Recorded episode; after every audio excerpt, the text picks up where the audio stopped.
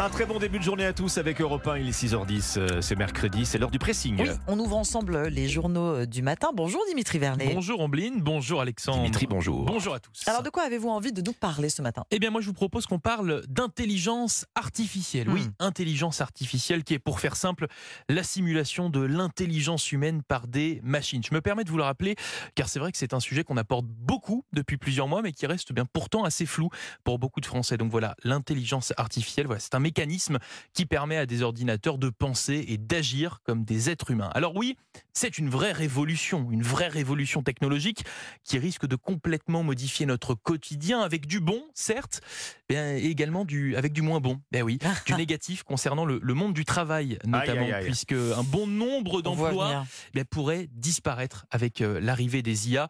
Et non, non, non, ça ne va pas arriver dans, dans les années qui, qui arrivent. Non, non, là on parle au présent. C'est maintenant. Ça a déjà commencé, comme nous le relate le Huffington Post, qui nous parle en fait de l'entreprise Onclusive, une entreprise de veille médiatique basée à, à Courbevoie, qui vient eh bien d'acter le remplacement de la moitié de ses salariés par une intelligence artificielle. Et ce sont donc en tout 217 postes hein, qui vont disparaître euh, dans cette gigantesque. C'est-à-dire on entreprise. licencie en clair. On licencie, on, On fait un plan licencie pour, euh, pour, pour les licencier. et on pour, remplace euh, par des robots. Exactement. C'est Mais vous- de- vous- de- 210 personnes 217, oui, très exactement. C'est immense. C'est c'est beaucoup, c'est beaucoup. Et en fait, on est là dans le concret, ce que je vous disais, et ce n'est que le début, hein, car beaucoup d'autres métiers risquent de disparaître dans les années à venir.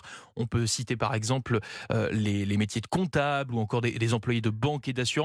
Et il y en a plein d'autres, il y en a vraiment plein d'autres, car en tout en France, ce sont 16% des emplois actuels qui sont menacés d'être remplacés par des IA. Bah, on a beaucoup parlé de chat GPT dans les derniers mois et c'est vrai qu'il y a beaucoup de professions, euh, toutes les professions euh, euh, où il est nécessaire, bah, journaliste par exemple, Bien sûr. avo- avocat, euh, Dans le cinéma, le doublage, Dans puisque tout- tout maintenant la on, peut fiction, bien on sûr. rep- on peut reproduire la voix du comédien et lui donner la, la langue. Donc on peut doubler dans toutes les langues un film avec la voix du comédien. L'IA Mmh, sait le faire exactement. maintenant. Un peu effrayant. un peu effrayant effectivement. Et ce n'est pas de la fiction là pour le coup. Non, non, on est dans le concret, vraiment. Votre sélection Ombline ce matin? Dans Oh, la alors, presse. Un peu plus de fiction. Hein, euh, Oui. pour Encore ce qui que. me concerne. Et encore que. Direction le nord de l'Écosse, le lac mythique du Loch Ness, profond de 222 mètres à la fin du mois d'août. La plus grande expédition de recherche du monstre du Loch Ness a été organisée. Elle a rassemblé une centaine de volontaires et de passionnés aux capuches de kawaii bien serrées autour de la tête. Oui. On est quand même au nord. Il faut- il hein, faut- l'Écosse. oui, oui. Il pleut.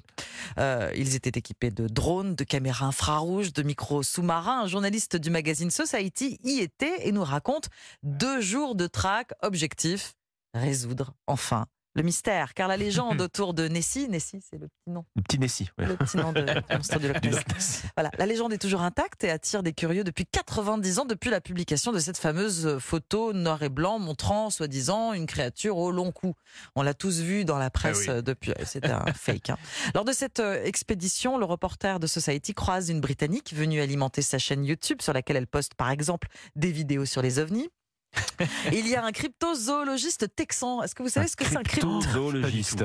Je savais même pas que ça existait. Il est spécialiste des créatures dont l'existence n'a jamais été prouvée. Ah oui, d'accord. On, peut, on peut là, tous l'être. hein. c'est un peu ça.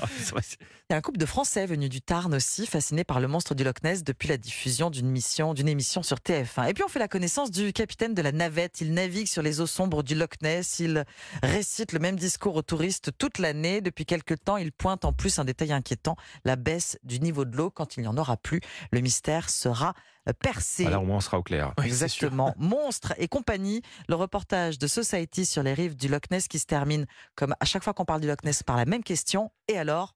Réponse toujours rien. Bon, vos prochaines vacances en Écosse, euh, Dimitri Eh bien, on va aller avec, faire des euh, recherches, Avec, une, hein, avec ouais. une petite épuisette. C'est ça. Il en faut une grosse, je pense, là. petit Nessie. Pauvre bête. Laissez-la tranquille, Nessie. Alors, elle n'a rien demandé à personne.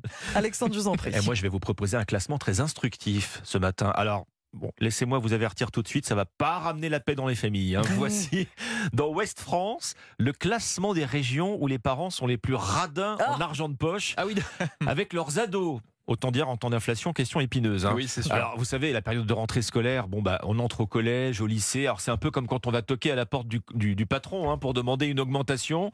Je sais pas si ça se passe aussi bien avec les parents. Vous avez une idée d'ailleurs, tiens, euh, Ombline, Dimitri, de, de l'argent de poche des ados? Combien par mois en moyenne? À part moi, euh, Je dirais. euh, Une moyenne, hein. Une moyenne. Alors, bon, en ce qui me concerne, je donne 40 euros. Ah, bah vous êtes tout près de la moyenne. C'est vrai Juste Ah, un, un petit peu c'est 15, au-dessus. 15 et 30. Un petit peu dessus, voilà, c'est 36 euros en moyenne. Alors ça dépend de l'âge évidemment. D'accord. hein. Ah oui, 24 euros quand on a 10-12 ans, c'est 56 euros euh, quand on atteint la majorité à, à 18 ans. Pour ceux qui ont la chance de recevoir, je Mmh. rappelle, parce que euh, vous donnez de l'argent à votre, à votre ado euh, Omblin Roche, mais Oui. près de la moitié des ados n'ont pas d'ar- d'argent de poche, il faut quand même le rappeler. Alors c'est là que ça coince. C'est là que ça coince dans ce classement, les écarts entre régions. Ce Ah, classement, il nous dit que les parents sont les plus radins. Où ça? Alors, moi, je m'avance Aucune pas. idée. je- non, mais En je- Île-de-France. Je ne sais pas. Allez. je- Eh ben non, justement, vous allez voir que c'est le contraire. Alors, Non, c'est en Normandie que les parents sont, sont les plus radins. Ils donnent en moyenne 28 euros. Non. Euh, alors, ils sont pas les seuls. hein. Bretagne et Centre-Val de Loire dans les mêmes valeurs. Justement, alors vous disiez, on- les, Île-de-France les- les parents les plus généreux Mhm. sont notamment en Île-de-France, mais pas que.